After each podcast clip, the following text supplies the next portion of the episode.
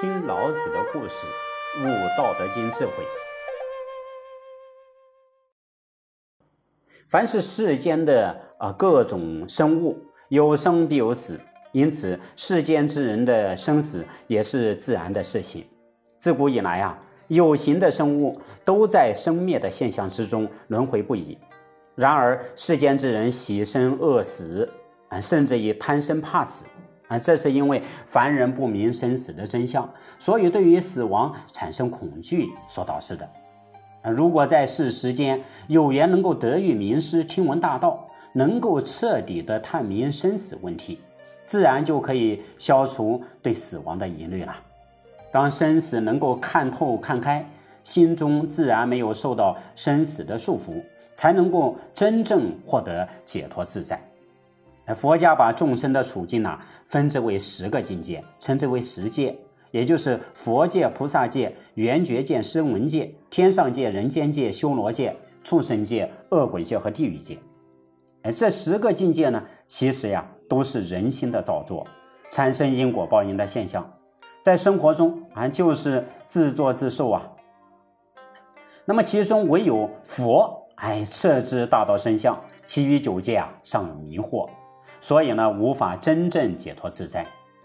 因此呢，达摩祖师在《血脉论》里面讲啊，佛言一切众生尽是迷人，因此造业堕生死河，欲出海没，只为不得见性。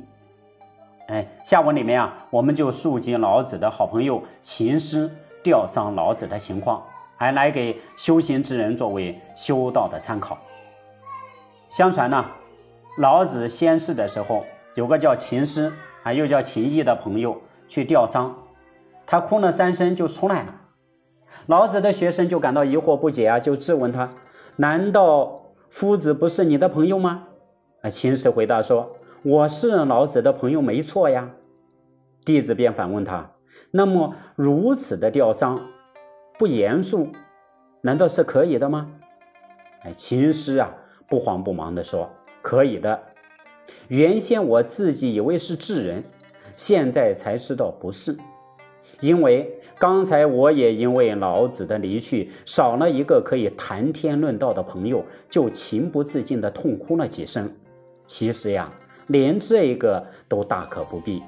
你看，那老人哭得好像失去了自己的儿子，那少年哭得好像失去了自己的亲人，老老少少哭得如此悲伤。而实际上，他们不但无需前来吊唁，更不必如此痛哭。为什么呢？这种的做法是企图逃避自然、违背性情的表现，而只有忘掉我们所禀受的生命长短，才是古人说的隐遁自然的法度。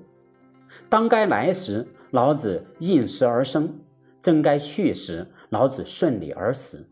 安心是时。而顺应变化，哀乐的情绪便不能入侵心中。古者俺称这为至上的解脱。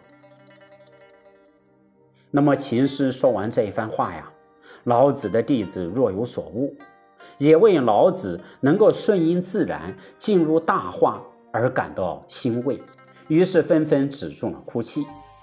嘿，人是有感情的动物啊，当然会有情绪的作用。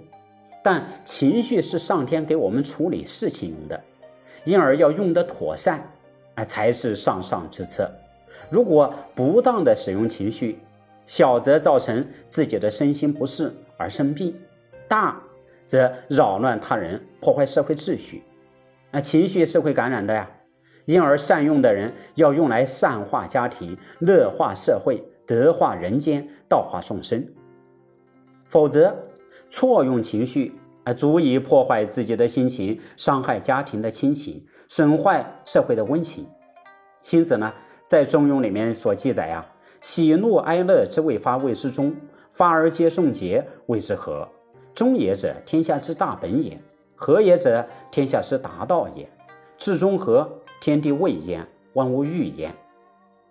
哎，可见呐。心性能够把持中和之道，喜怒哀乐发而众节，那么小可以利益自己，大可以使天下太平。中和之道应用在人际关系上，哎，就是各种礼乐典章制度。那治理作乐里面包含了什么样的天道真理呢？请听下集：老子避难，鲁国向党。